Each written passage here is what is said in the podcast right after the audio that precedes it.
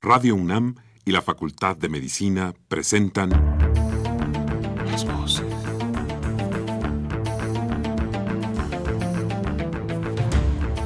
Voces. Las voces. Las voces. Voces. Las voces de la salud. Reflexión y análisis de las ciencias médicas. Acompáñenos.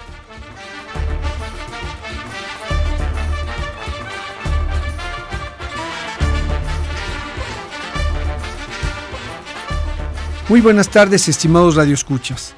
La Facultad de Medicina de la Universidad Nacional Autónoma de México y Radio UNAM tiene el agrado de invitarlos a que nos acompañen en su programa Las Voces de la Salud. Soy el doctor Eduardo González Quintanilla y el día de hoy para hablar de el Día Mundial de la Fibromialgia y la Fatiga Crónica. Se encuentra para ello con nosotros la doctora Lisbeth Teresa Becerril Mendoza. La doctora Lisbeth Becerril Mendoza es médico cirujano por la Facultad de Medicina de nuestra Casa de Estudios.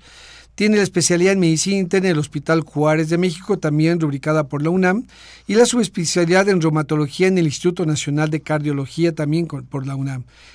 Hoy actualmente es médico adscrita de reumatología en el Hospital Juárez de México y es reumatóloga en cadena de ayuda contra la fibromialgia, profesora también de cuarto año de pregrado de reumatología de nuestra facultad. Su teléfono del autor es el 55 73 23 94 su correo electrónico es lisbc sí, sí. 22 arroba yahoo.com.mx. Como siempre les queremos invitar a que se comuniquen con nosotros a través del teléfono 55 36 89 89 con dos líneas o al 01800 505 26 88 Lada sin costo.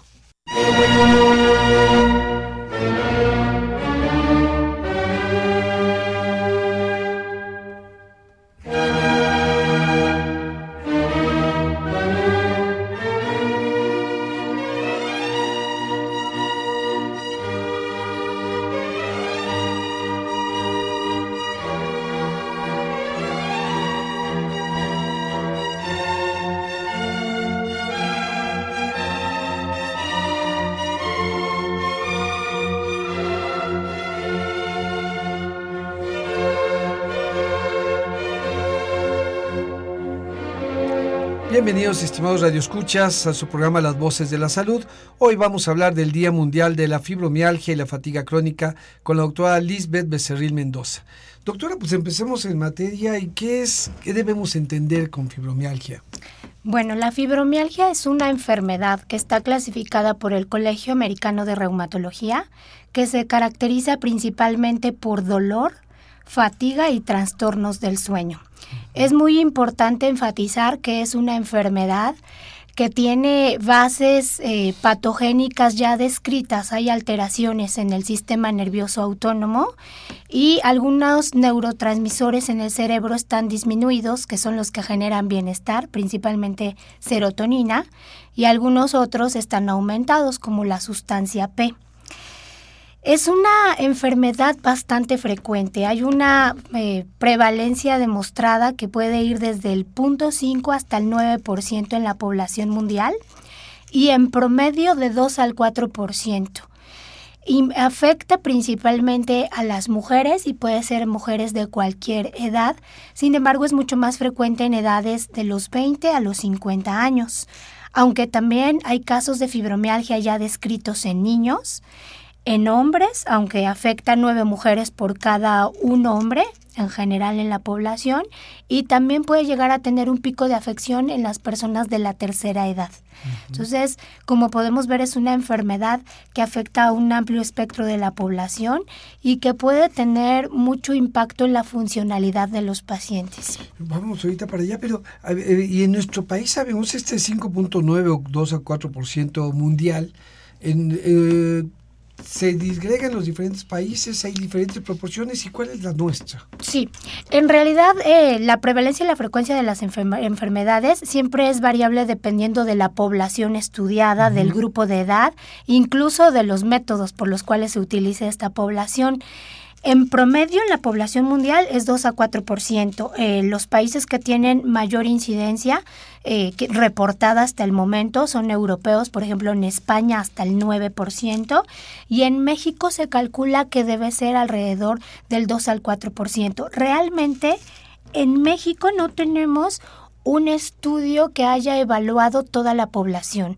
Hay un estudio eh, epidemiológico de reumatología que evalúa afección de tejidos blandos, pero principalmente en algunos estados, entre ellos la península de Yucatán y algunos otros estados, y es alrededor del 3%.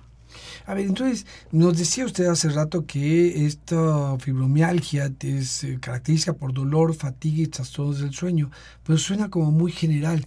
porque yo diría, bueno, pues este, apúnteme, pues, ¿no? Y seguramente muchos de los que nos escuchan, ¿qué características aparte tiene este dolor, esta fatiga, estos eh, trastornos del, del sueño, eh, para poderlo entender más, más específicamente? Claro que sí. El dolor de los pacientes con fibromialgia puede ser en cualquier parte parte del cuerpo.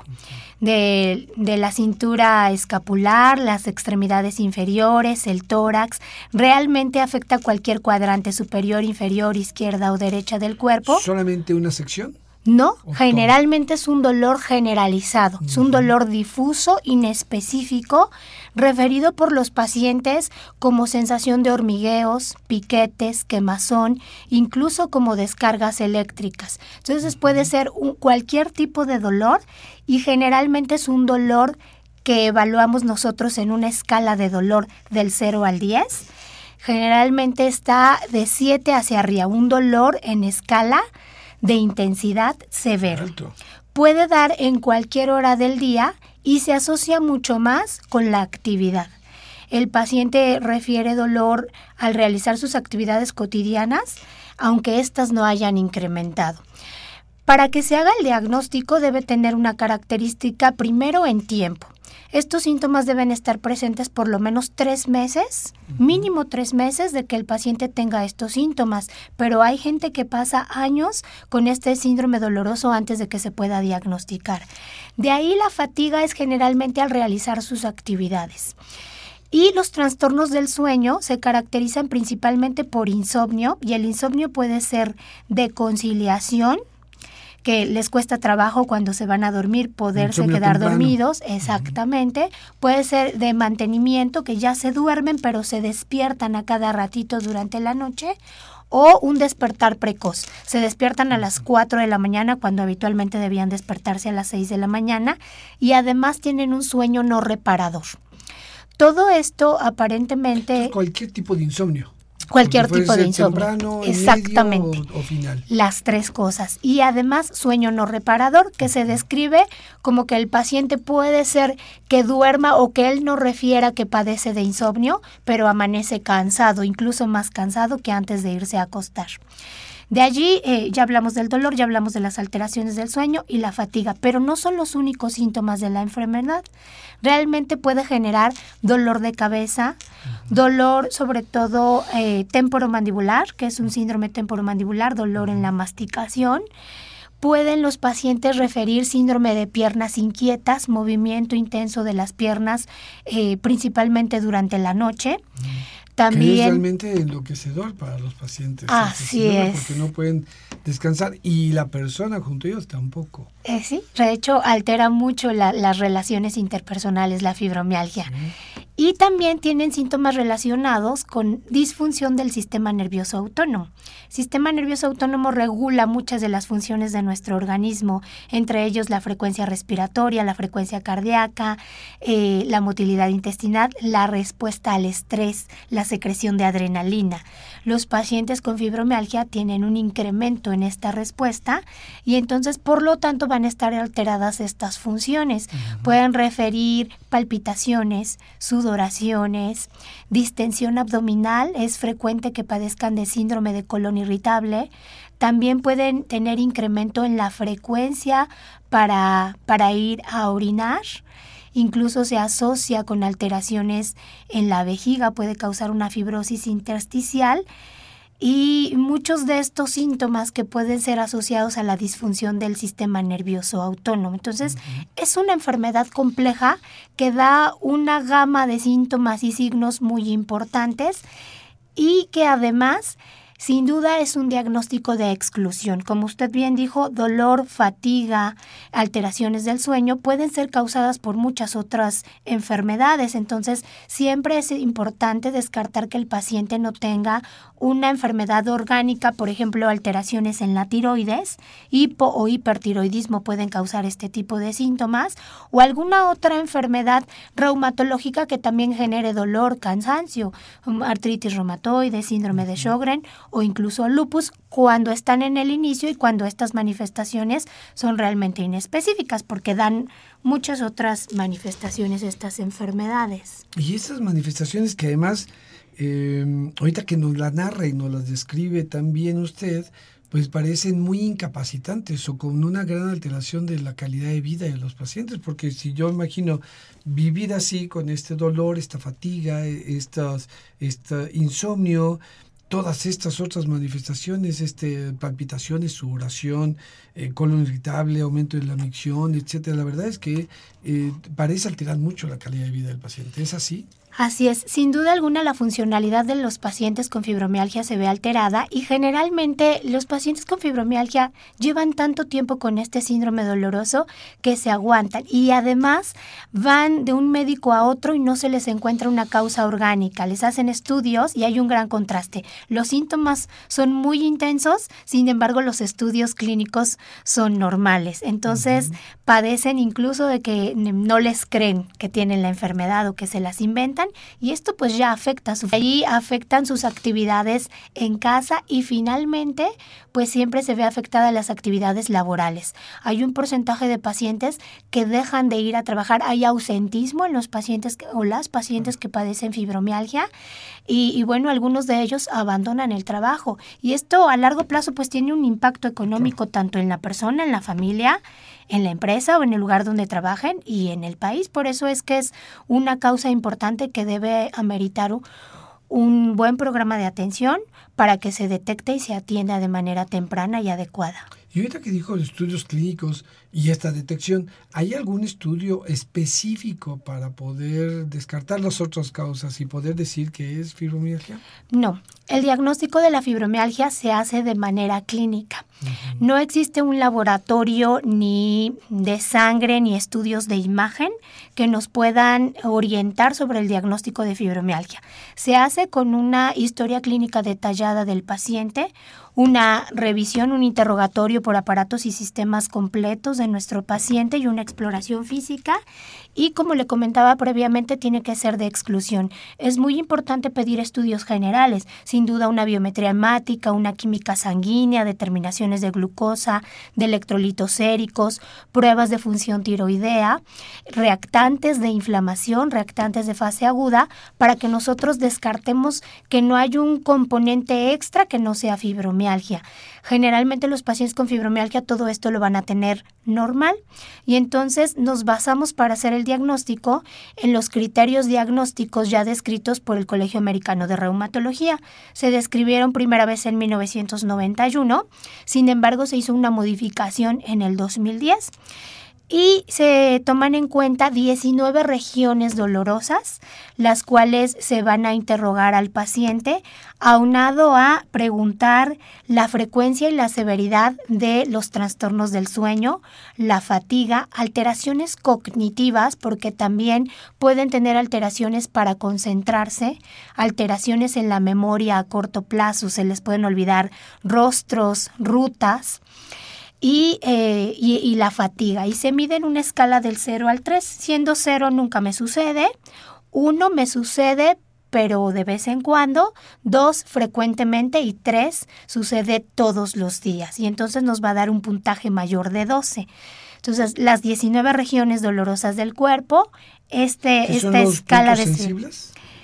Son diferentes de los puntos. Ah, los puntos estaban incluidos en los criterios de 1991 y eran palizados en la región cervical, en la región torácica, en la región de la espalda superior, pero realmente los pacientes no tienen dolor en un punto específico, en realidad es toda esa zona. Digamos que estos puntos se extendieron porque se hicieron estudios con los pacientes describiendo todos los sitios de dolor y se evidenció que limitarse a los puntos pues podía infradiagnosticar la enfermedad porque puede ser que justo en el punto no tenían dolor pero muy cerquita de esa área y entonces se decidió modificar por áreas que son 19. 19 son las 19 regiones dolorosas. Así es, los puntos gatillos se exploraban y actualmente se siguen explorando porque es nuestra manera de evaluar la sensibilidad al dolor del paciente. Ellos padecen alodinia, que es dolor a estímulo que no deberían de ser dolorosos. Uno aplica un poco de presión con el dedo pulgar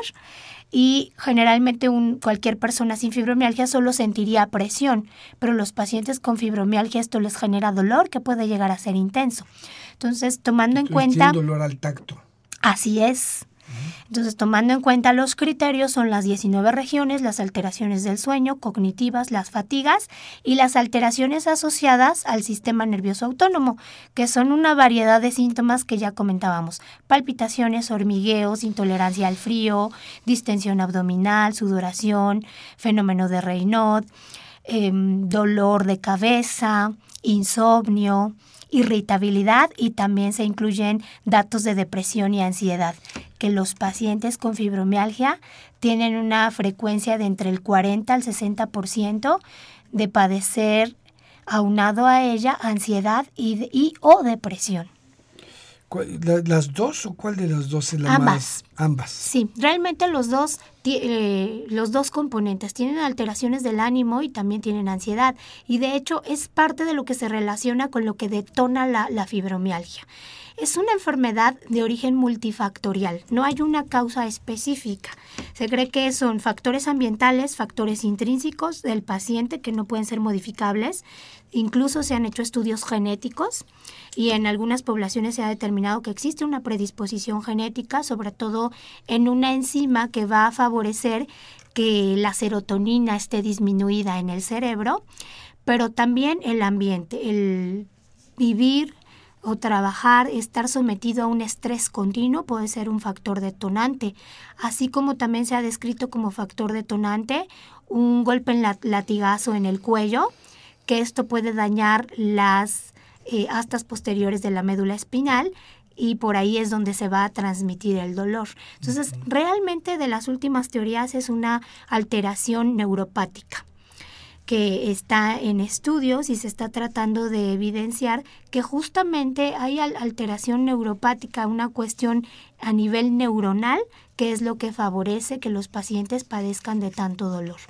Y esta eh, es un paciente que empieza con ese latigazo cervical o que empieza por este estrés ¿Cómo es la evolución de la enfermedad? Una vez se presenta, se presenta en su máxima eh, expresión y va disminuyendo, o es al contrario, empieza con una expresión baja y va aumentando su expresión. ¿Cuál es la evolución natural de esta enfermedad?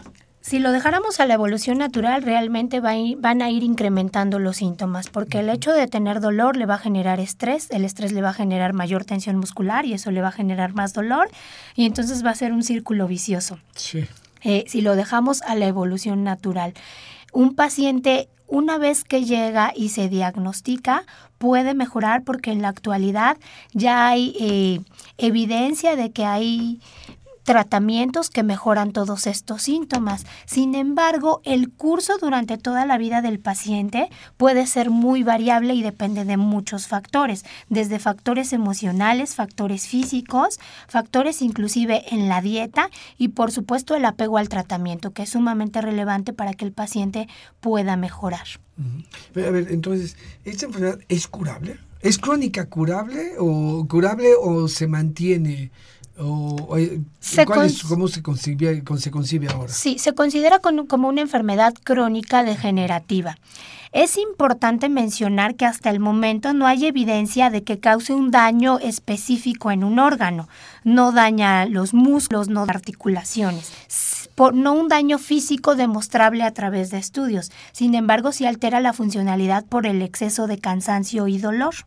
Entonces, eh, para el tratamiento de la enfermedad debe ser un tratamiento multidisciplinario, donde hay que hacer una serie de cambios, incluso en el estilo de vida del paciente, para que esto pueda mejorar. Y hay pacientes que con un buen apego, un tratamiento multidisciplinario, realmente logran mejorar el impacto de la enfermedad, hay un cuestionario que es el FIC, que mide el impacto de la fibromialgia y hacemos preguntas sobre sus actividades cotidianas, sobre si esto le afecta en su trabajo, escalas visuales para medir dolor, ansiedad, depresión y con base a esto podemos nosotros medir de una manera objetiva si el paciente está respondiendo o no al tratamiento.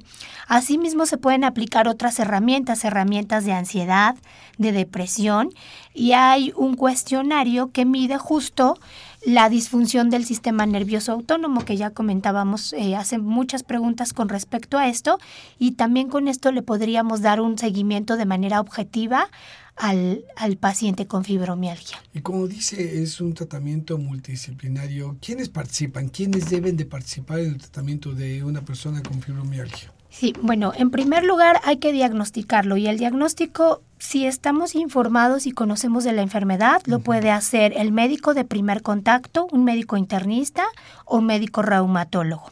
Eh, la enfermedad está clasificada como enfermedad reumatológica, entonces generalmente acuden al reumatólogo, pero puede ser que antes de llegar con nosotros ya pasaron por diversos médicos. Una vez que se identifica la enfermedad, hay que iniciar tratamiento y el tratamiento incluye medidas generales, farmacología, eh, medidas dietéticas y ejercicio, desde rehabilitación hasta ejercicio aeróbico. El tratamiento básicamente se basa en sintomático, ¿no? Es hay que disminuir el dolor. Entonces, en la actualidad de los medicamentos que han demostrado tener eficacia en el control del dolor, incluso en el control del cansancio y obviamente en la depresión y en la ansiedad, son los antidepresivos, eh, inhibidores de la recaptura de serotonina. Entonces, o eh, de acción dual también. Entonces, generalmente utilizamos eh, este tipo de medicamentos aunado a analgésicos. Asimismo, se recomienda llevar una dieta lo más equilibrada posible, disminuir el consumo de proteínas de origen animal y sobre todo actualmente ya hay estudios que han demostrado que todas las sustancias que tienen alto contenido en gluten generan dolor en los pacientes con fibromialgia. Entonces también se les debe dar eh, seguimiento por parte de los nutriólogos para hacerles una dieta adecuada, disminuyendo todo esto y también se debe eliminar todo aquello que, que estimula el sistema nervioso central y autónomo, como la cafeína, alto contenido en azúcares, los refrescos de cola, que todo esto contiene mucha cafeína o teína. Y entonces va a estimular mucho el sistema nervioso central y favorece también alteraciones del sueño y de ansiedad. Y, y, disminuir antes de todos estos factores, usted decía, hay un factores ambientales, el estrés, me imagino entonces la dieta, modificar estos, estos consumos eh, pueden eh, prevenir e inhibir la manifestación de la fibromialgia o no sobre la prevención de las manifestaciones de la fibromialgia realmente no hay estudios, pero lo que sin duda sí hay, esto mejora los síntomas de los pacientes, aunado también al ejercicio. Y el ejercicio recomendado es ejercicio aeróbico eh, de bajo impacto. Generalmente se recomienda ejercicio en agua, natación, aquaerobics o incluso aquellos de muy bajo impacto como yoga o tai chi. Caminata puede ser eh, dos a tres veces por semana, por lo menos 30 minutos. También pueden acudir a rehabilitación, asesorado, siempre de preferencia que el ejercicio sea asesorado. Y la otra parte importante del tratamiento es la terapia cognitivo-conductual. Ayudarle al paciente con el manejo del estrés, con todo aquello que le esté generando de manera externa depresión y o ansiedad y en conjunto es lo que va a hacer que nuestro paciente presente mejoría importante de los síntomas. Sí es un equipo amplio porque contando es el reumatólogo, el nutriólogo, el psicólogo y el preparador físico, el asesor físico, por lo menos estos cuatro. Idealmente. Así es. En realidad, eh, la medicina es tan amplia que en la actualidad necesitamos trabajar en, equipo, y el tratamiento multidisciplinario siempre va a beneficiar mucho más a los pacientes, sin duda alguna. A, los pacientes, como se les da estos antidepresivos, eh, no les sesga pensar que esa es su enfermedad, la depresión, y no la fibromialgia. Sé, sé, cómo lo viven los pacientes, porque en general a veces es algo que se escucha. Los pacientes en cuanto empiezan a tomar antidepresivos, la gente dice, bueno, lo que tienes es depresión y por eso te duele porque tienes depresión. No lo piensan como dos cosas asociadas. Claro. Eh, ¿qué, podría decir de esto? Sí, parte importante justo es la información adecuada al paciente, porque ciertamente padecen síntomas de depresión, pero son asociados o diríamos nosotros superpuestos. Puede haber superposición, ansiedad, depresión y fibromialgia, y a veces no sabemos cuál de las tres empezó primero. Eh, los pacientes hay que explicarles con detalle que, bueno, estos son los medicamentos que se han probado en estudios multicéntricos, es decir, en diferentes lugares, con una población amplia a nivel mundial y que han demostrado eficacia. Y sí, sin duda les van a mejorar los síntomas de depresión porque la mayoría de ellos los tienen, pero específicamente para fibromialgia mejoran dolor, cansancio e incluso alteraciones del sueño. Hay muchos mitos con respecto a estos medicamentos, pero siempre que nosotros en la consulta les expliquemos los efectos eh, secundarios que pueden llegar a padecer y sobre todo que los beneficios siempre van a ser superiores, eh, el paciente puede llegar a tener un buen apego al tratamiento. Sí, finalmente eh, les recordamos a nuestros radioescuchas las enfermedades comórbidas, esto es la suma de varias cosas. Hoy es casi una regla, hay muchas enfermedades que están sumando y en este, este es uno de los casos. Y por suerte, efectivamente, los antidepresivos son medicamentos muy seguros hoy, ¿no? que tienen una gran seguridad para el paciente y creo que eso los eh, esa información puede permitirles un mejor manejo de ellos para, para, el, para el tratamiento. Eh, usted ya lo explicó, lo mencionó, pero esta enfermedad dejado su evolución, si está bien tratado, eh, nos decía, no tiene ningún daño, no causa un daño permanente. ¿qué, ¿Qué es su consecuencia más importante de esta enfermedad? La consecuencia más importante es la disfunción en sus actividades. Realmente no va a afectar un órgano, pero sí pueden tener un síndrome doloroso crónico. Entonces, justamente por eso la recomendación es en cuanto presenten dolores eh, generalizados asociados a cansancio, realmente cualquier síntoma acudir a su médico de primer contacto para que si consideran referirlos y los identifiquemos, se diagnostiquen y se den tratamiento. Algo importante es eh, recalcar, no va a generar eh, que el paciente no se pueda mover. No es como la artritis reumatoide que deforma, eh, que generalmente no se ve.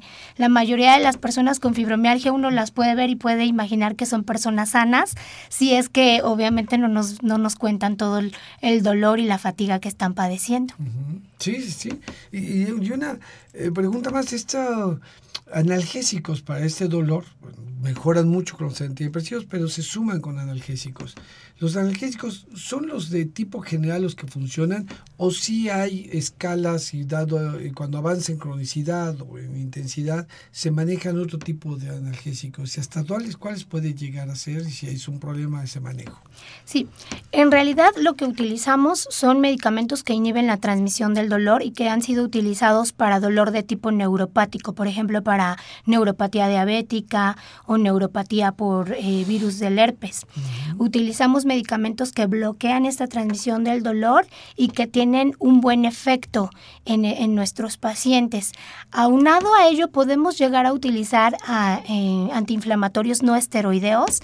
Sin embargo, mm, la mayoría de los pacientes no tienen una buena respuesta y tomar por tiempos prolongados antiinflamatorios no esteroideos, pues puede tener otras consecuencias. Entonces, no es lo más recomendado. Podemos hacer uso de paracetamol también, pero a las dosis adecuadas y por tiempos adecuados. Y eh, se han llegado a utilizar también analgésicos opioides, pero a largo plazo causan muchos efectos secundarios. Tampoco se trata de que el paciente no tenga dolor, pero viva mareado, somnoliento o que no pueda realizar sus actividades por todos los efectos secundarios por estos medicamentos. Lo ideal es no darles polifarmacia y elegir los medicamentos que han demostrado, de acuerdo a la evidencia clínica, que sí mejoran los síntomas de los pacientes y sobre todo que son seguros para ellos. Algo importante también es que los derivados de cortisona, los glucocorticoides que se han llegado a usar en pacientes con fibromialgia, no tienen ninguna evidencia de su utilidad en estos pacientes. Sin duda, si los toman alguna vez o se los aplican, les va a mejorar el dolor porque son potentes antiinflamatorios, pero a largo plazo los efectos secundarios son muchos y muy dañinos y no van a mejorar los síntomas de la fibromialgia y lejos de ellos los pueden empeorar. Sí, sobre todo si pensamos que es una enfermedad crónica, bueno, pues este tratamiento sí puede ser un problema. Sí, así. Entonces, la recomendación es sin duda acudir al médico para que le guiemos, le, le, diagnostiquemos primero, no tratar pacientes que no estén diagnosticados y entonces sí elegir el tratamiento más adecuado para cada persona, porque también no todas las personas responden igual al mismo tratamiento y hay veces que hay que elegir cuál es el antidepresivo de los que hay evidencia que funcionan que mejor tolera nuestro paciente o el analgésico que nuestro paciente mejor tolera. Sí, casi me quitó la idea de palabras. Yo estaba pensando ahorita que le decía en esto, como en todas las enfermedades, pero hoy que lo escucho, en esta es necesario no la no automedicación ni la no eh, sugerencia de externos que no sea el médico tratante. Así es. Entonces aquí sí tiene que ser el reumatólogo quien dirija esta, este grupo multidisciplinario porque el manejo de los medicamentos parece muy importante. Pues vamos a hacer un pequeño corte, vamos a regresar después con otro síndrome que es igual de importante e interesante que es la fatiga crónica. Vamos a un corte por favor y regresamos.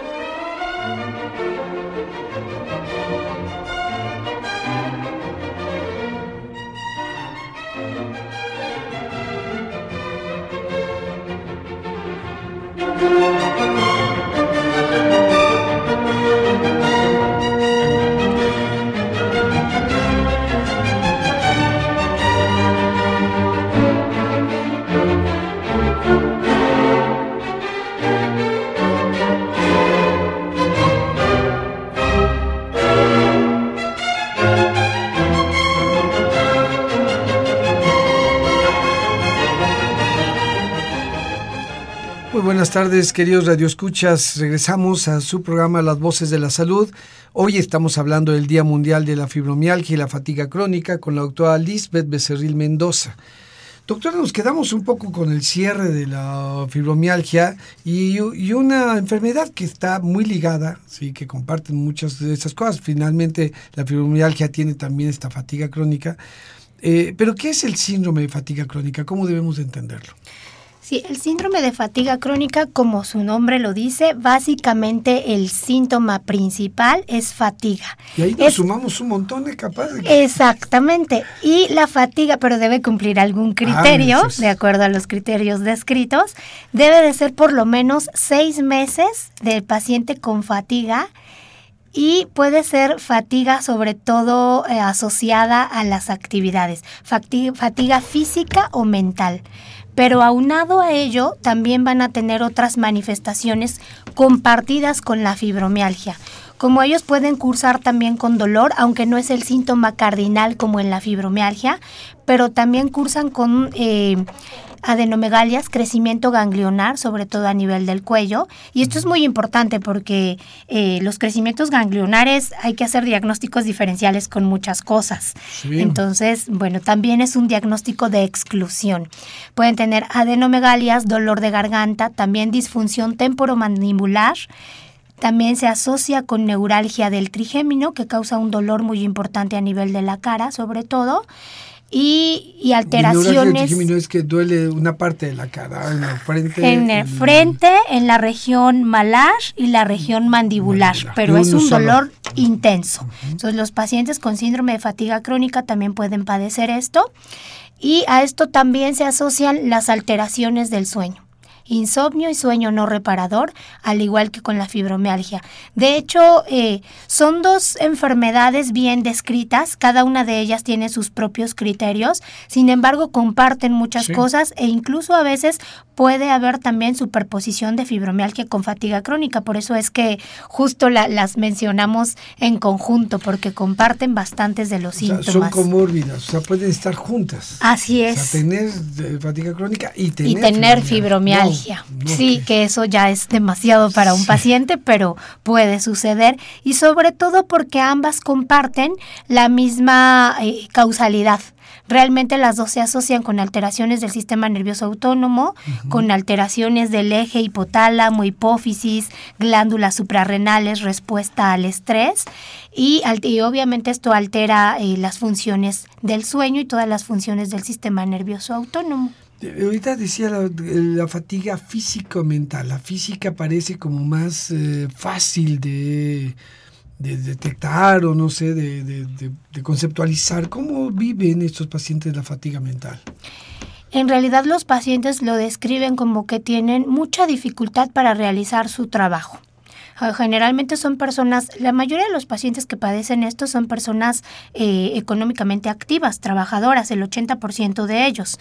O bueno, pues igual pueden trabajar en casa, pero en, las labores del, del, trabajo van a tener alteraciones en la concentración, van a empezar a notar que disfuncionan, ¿no? Que tal vez tenían que mandar algún documento y puede ser que lo tenían listo y lo olvidaron, eh, tienen discapacidad para concentrarse, alteraciones en la memoria a corto y a largo plazo y además terminan muy agotados después de realizar sus actividades cotidianas, aunque éstas no hayan sido incrementadas. Y aunque no sean importantes. Así es, eso, eso es muy importante porque puede ser que alguien diga, bueno, yo todo el día estoy detrás de un escritorio, solo estoy escribiendo en la computadora, mandando correos, vamos, no una actividad que requiera un gran esfuerzo físico, pero terminan realmente agotados como si hubieran realizado un gran esfuerzo físico. Entonces, eso es lo principal. Sin duda es muy importante aplicarles a todos estos pacientes cuestionarios que nos permitan medir de manera objetiva eh, tanto la fatiga como el, las alteraciones de la memoria y la concentración y para ello nos ayudan los psicólogos, ¿no? Que ellos tienen pruebas muy específicas para cada una de estas funciones. Claro. Eh, vamos a regresar, vamos a dar curso a dos llamadas de nuestros radioescuchas. El señor David Santiago Montesinos, de 64 años, nos hace las siguientes eh, preguntas asociadas. Si podría usted, doctor Becerril, eh, explicar qué son las reumas y la artritis y si estas están relacionadas con la fibromialgia. Sí, claro. Reuma se describe como dolor muscular. Realmente es un término, como digamos, eh, popular el que la gente decide si tiene dolor muscular o dolor articular, dice tengo reumas. En realidad no tiene mucho que ver con la fibromialgia o alguien, alguien puede decir que padece reumas y realmente es que tenga fibromialgia. Artritis significa inflamación de las articulaciones. La fibromialgia no afecta las articulaciones, no causa inflamación articular. Sin embargo, sí están descritos que pacientes con artritis reumatoide, con osteoartritis, con síndrome de Sjögren que pueden generar dolor e inflamación de articulaciones, también pueden padecer fibromialgia. Hasta el fibromialgia son dos cosas diferentes, pero pueden llegar a estar asociadas. Hablábamos hace rato que las enfermedades comórbidas cada vez son la, regla, ¿no? Y Así terminan siendo este, la suma de dos eh, adversidades en una sola persona que hace eh, más complicado su resolución y su enfrentamiento. Sí, de hecho, tener fibromialgia en un paciente que tenga artritis reumatoide, pues la va a hacer mucho más sensible al dolor que padece por la inflamación articular y entonces sí va a ser un dolor mucho más severo. Claro. Otra pregunta es la señora Hilda de San Román. ¿Hay más predominancia en algún sexo? Más eh, los hombres o que las mujeres? Usted lo había dicho ya. ¿Por qué le responde a la Sí, como comentábamos previamente, afecta mucho más a las mujeres y hasta el momento se han descrito que por cada 10 personas con fibromialgia, 9 de ellas son mujeres y uno de ellos es hombre. Mucho tiene que ver que también los hombres puede ser que acudan más tardíamente al médico por dolor o por cansancio. Puede ser que ellos eh, aguanten un poquito más los síntomas antes de acudir y tal vez esto tiene un poco alterada la epidemiología de la enfermedad. No significa que no la padezcan, así que también es importante tomar en cuenta esto. Sí, puede ser también una... Eh, una expresión de nuestra forma como se promueve el género, pues, Así es. Donde nos dicen que nosotros no deberíamos de tener dolor y hay esta idea de, de, aguantar, ¿no? De, la misma señora Hilda de San Román nos hace dos preguntas más si hay poca movilidad en las cervicales, ¿sirve utilizar la acupuntura? Y una segunda pregunta, si se han hecho estudios de si existe alguna actividad o no que pueda promover esta eh, fibromialgia, por ejemplo, los que hacen mucho ejercicio o los sedentarios. Entonces son dos. Una es si sirve la acupuntura y dos, si algún tipo de ejercicio puede eh, promover, eh, causar la fibromialgia. Sí se han hecho estudios comparando el tratamiento de los pacientes con fibromialgia con el tratamiento convencional que ya mencionamos contra alguna terapia alternativa. Con respecto a la acupuntura, en realidad no hay suficientes estudios ni suficiente evidencia. De lo que se ha estudiado, la mitad de los pacientes refieren mejoría y la otra mitad no refieren mejoría. Entonces, dado estos resultados, no es algo que nosotros los reumatólogos recomendemos porque no existe eh, un estudio que nos diga que es superior como para poder tener un grado de recomendación fuerte. Entonces, algunas personas, como ya comenté, sí refieren que mejoran, pero la mitad de ellos puede ser que no mejoren o que incluso padezcan de más dolor. Entonces, sí hay que tener mucho cuidado con, la terapia alternativa eh, para evaluar qué tanto daño o beneficio nos puede causar y en la actualidad no hay suficiente evidencia para que nosotros la recomendemos. ¿Y, hay algún tipo de ejercicio que dañe, pues, o que, que cause la fibromialgia? El sedentarismo? Sí, bueno, sin duda el sedentarismo no es recomendado básicamente para ninguna persona porque el sedentarismo favorece muchas otras enfermedades de mayor riesgo como enfermedades cardiovasculares. Con respecto a la fibromialgia, tampoco se recomienda esto del sedentarismo, igual que en la mayoría de los casos, y no es que sea una actividad física en específico.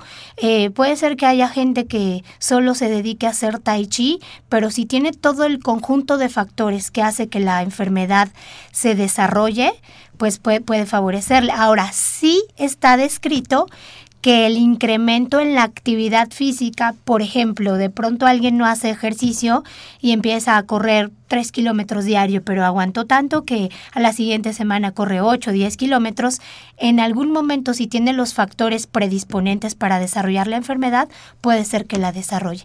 La mayoría de los pacientes sí asocian como detonante incremento en el estrés físico, que puede ser secundario a ejercicio o incluso secundario a una cirugía, ¿no? Tal vez tenía piedras en la vesícula, los operaron, se quitó ese dolor, pero todo el estrés que generó metabólico, mental en ese paciente puede detonar la enfermedad. Es el gatillo para Así es.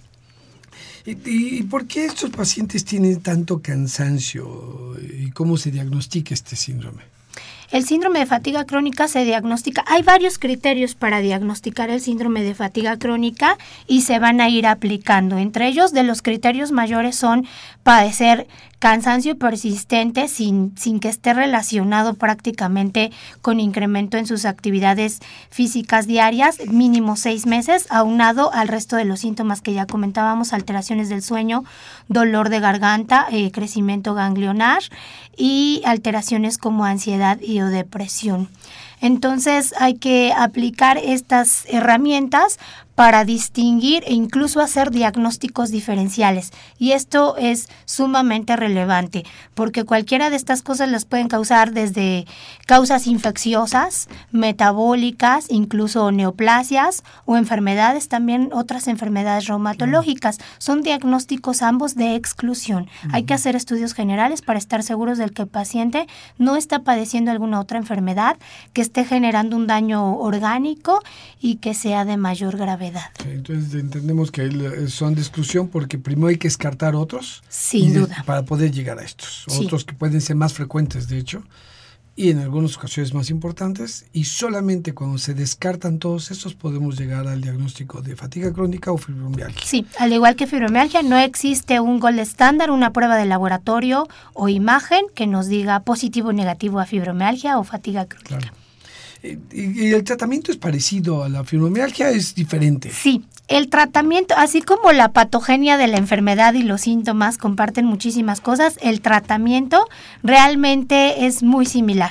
También utilizamos antidepresivos, también se utilizan analgésicos, también se recomiendan las medidas higiénico-dietéticas, el ejercicio de bajo impacto y las modificaciones en la dieta y la terapia cognitivo-conductual. Realmente el, tratamiento, sí, el tratamiento va enfocado hacia los síntomas de cada paciente y sí es prácticamente compartido y como comentábamos previamente, entre el 20 y 30% de los pacientes con fibromialgia también pueden padecer síndrome de fatiga crónica y al revés. Entonces, sí es, es un tratamiento que se comparte. En algún momento se, se ha llegado a cuestionar si son dos entidades diferentes o es una sola con diversas manifestaciones, pero hasta la actualidad están clasificadas como dos entidades distintas que comparten muchos de los síntomas. No, para que nos quede, eh, primero una pregunta, entonces eh, el tratamiento psicológico sí tiene eh, nombre y apellido, sí tiene que ser cognitivo-conductual, no es una terapia psicológica de otro corte, sino eh, cognitivo-conductual. De lo que más se han hecho estudios y evidencia es de la terapia cognitivo-conductual y, y otra terapia que le llaman terapia de imaginación guiada. En las recomendaciones de tratamiento de fibromialgia son los que eh, se ha demostrado que pueden llegar a tener mejoría en los pacientes. Entonces, sin duda nosotros Mm, tratamos de referir a los pacientes con alguien que les pueda dar este tipo de terapias porque es de suma importancia para los pacientes. Además, eh, aprender a controlar su estrés. Y entonces ahí les van a dar herramientas específicas para que esto mejore desde respiraciones, ejercicios, eh, pensamientos como esto de la imaginación guiada, que puede mejorar mucho la calidad de vida de todos ellos. Y estos tratamientos, desde el farmacológico, obviamente las, eh, las medidas higiénico-dietéticas son permanentes, el farmacológico me imagino también que es permanente. ¿Hay algún momento en la vida en el cual se puede quitar o disminuir el tratamiento? ¿Y la terapia también tiene una, una temporalidad o es permanente? ¿Qué, ¿Qué ha funcionado? Eh, en realidad se recomienda iniciar el tratamiento y no suspenderlo al inicio, por lo menos no en 12 semanas, porque es el tiempo en el que se ha demostrado que tienen mayor mejoría. Y entonces, dependiendo de cómo siga los síntomas de los pacientes, nosotros vamos a decidir continuar o no dichos tratamientos. Con respecto a los antidepresivos, tampoco se recomiendan utilizarlos por tiempos prolongados, pero sí por lo menos seis meses a un año. Y bueno, bueno, algunos pacientes puede ser que tengan otros padecimientos eh, asociados que tengan que ver con psiquiatría y entonces si es necesario también referirlos con el médico psiquiatra para, para ir eh, evaluando si se agregan o se quitan estos medicamentos. Con los antiinflamatorios no esteroideos, solo por tiempos prolongados, en caso de dolor, no por tiempos prolongados, exacto, por tiempos cortos, siempre asesorados y en caso de dolor muy intenso y los medicamentos que bloquean la transmisión del dolor también por un tiempo mínimo de tres meses y vamos a ir valorando de acuerdo a la respuesta del paciente. Los pacientes que llevan a cabo el tratamiento multidisciplinario, dieta, ejercicio, la terapia cognitivo-conductual, la terapia farmacológica, tienen a corto plazo mayor mejoría de los síntomas y es más factible que entonces empecemos a disminuir los fármacos. Ah, pero este, pero eso se va a evaluar de manera individual. Qué bueno que el último terminó con una buena noticia. Claro. Porque ya estábamos muy preocupados sobre, sobre esto. Parece una buena noticia, por, por lo menos esperanzadora. Eh, hay, hay optimismo sobre esto porque realmente hay gente que se dedica a estar estudiando mucho todo, toda la patogenia y los tratamientos nuevos que se pueden utilizar en estos pacientes, pero además si llevamos un tratamiento holístico y completo podemos llegar a mejorar mucho los síntomas de los pacientes y su funcionalidad. Y ese es el objetivo, que los pacientes no sigan con dolor y que puedan reincorporarse a sus actividades cotidianas y de trabajo. Muy bien. Varios radioescuchas nos piden que dé nuevamente sus teléfonos, pero que ahora yo lo haga con calma. Así que lo voy a hacer. El teléfono de la doctora es el 55 73 23 94. Les voy a dar tiempo para que tomen pluma y papel. Ya lo tomaron, se los voy a repetir. 55 73 23 94. Y, una pregunta más de nuestros radioescuchas es eh, la señora Berta Hilaria Aguirre González, de 70 años, nos dice que felicidades por el programa. Dice, me enviaron a hacer un gamagrama. ¿Para qué es este estudio y si este puede decir si soy candidata a tener fibromialgia? Tiene osteoartrosis. Realmente eh, habrá que evaluar porque su médico le pidió un gamagrama. No es un estudio que se utilice para diagnosticar fibromialgia. Como comentamos previamente, se diagnostica con los datos clínicos, la exploración física. Hay que excluir otras cosas. Em, y también hay que evaluar de dónde le pidieron el gamagrama. Puede ser que quieran descartar algo a nivel tiroideo. Otra cosa. Y me llamó la atención que usted es reumatóloga en la cadena de ayuda contra la fibromialgia. ¿Qué es eso? Cadena de Ayuda contra la Fibromialgia es una asociación civil creada de hecho por pacientes que han padecido fibromialgia. Pacientes que en la actualidad eh, están recuperadas, que prácticamente llevan una vida eh, sin dolor y funcional y que como pasaron tanto tiempo para poder haber sido diagnosticadas de fibromialgia, decidieron en conjunto y asesoradas por el doctor Manuel Martínez Lavín, que eh, realizar este, este grupo. Entonces, eh, yo únicamente eh, laboro allí como reumatóloga, doy consulta reumatológica y también allí tenemos consulta con la nutrióloga y también con la, con la terapeuta. Entonces, realmente ha tratado de reunir a la gente que está implicada en el tratamiento para la fibromialgia. Es una asociación civil eh, que incluso realiza actividades educacionales. También había un grupo de tai chi que en la actualidad... Eh, seguramente se va a reanudar porque estaba un poco suspendido, pero que trata de que el, el público en general tenga al alcance la información y el tratamiento para este acercarse? ¿Hay algún teléfono de la asociación? Es este. Así es. El teléfono que les di la autora, el 5573-2394, es también el teléfono de la cadena de ayuda contra la fibromialgia, donde pueden acercarse a pedir eh, asesoría y ayuda. De hecho, el 18 de mayo va a haber también una conferencia con la nutrióloga y también eh, una plática de reumatología, de fibromialgia, eh, que está dirigido por Cadena Ayuda contra la Fibromialgia. Muy bien. Bueno, nada más, este nos, aclara la señora Berta Hilaria, nos volvió a llamar para decirnos que es un gamagrama óseo para la cadera. Ok. eh, seguramente le quieren descartar alguna otra patología que no, tiene que ver con fibromialgia. Muy bien, ¿alguna reflexión final breve, por favor?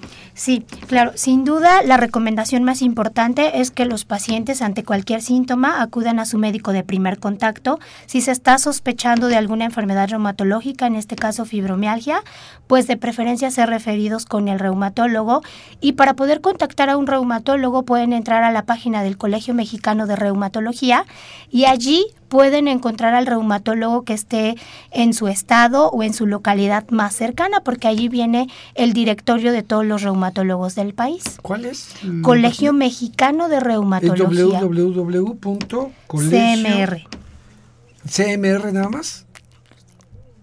¿Sí? Sí, de hecho si buscan como Colegio, Mexicano, de Reumatología Allí pueden entrar y existe un directorio de todos los reumatólogos a nivel nacional para que puedan contactar con su reumatólogo más cercano y de su localidad. Y obviamente eh, todos, todos ellos, los que están en este listado, están certificados. Todos están certificados por el Consejo Mexicano de Reumatología. Esto es la seguridad, pues, en cuanto al tratamiento y la capacitación de estos médicos. Sí, así es. Muy bien.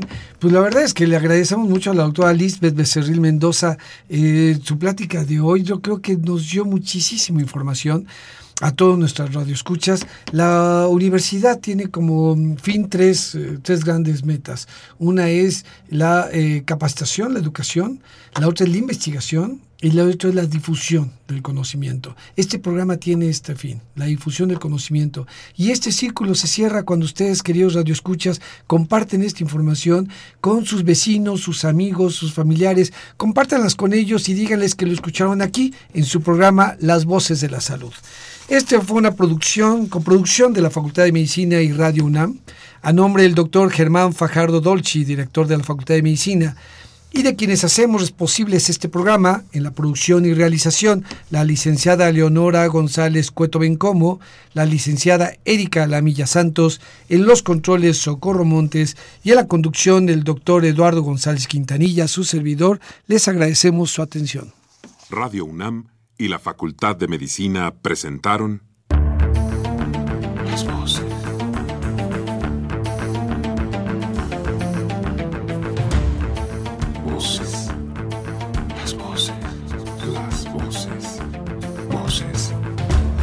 Las voces de la salud.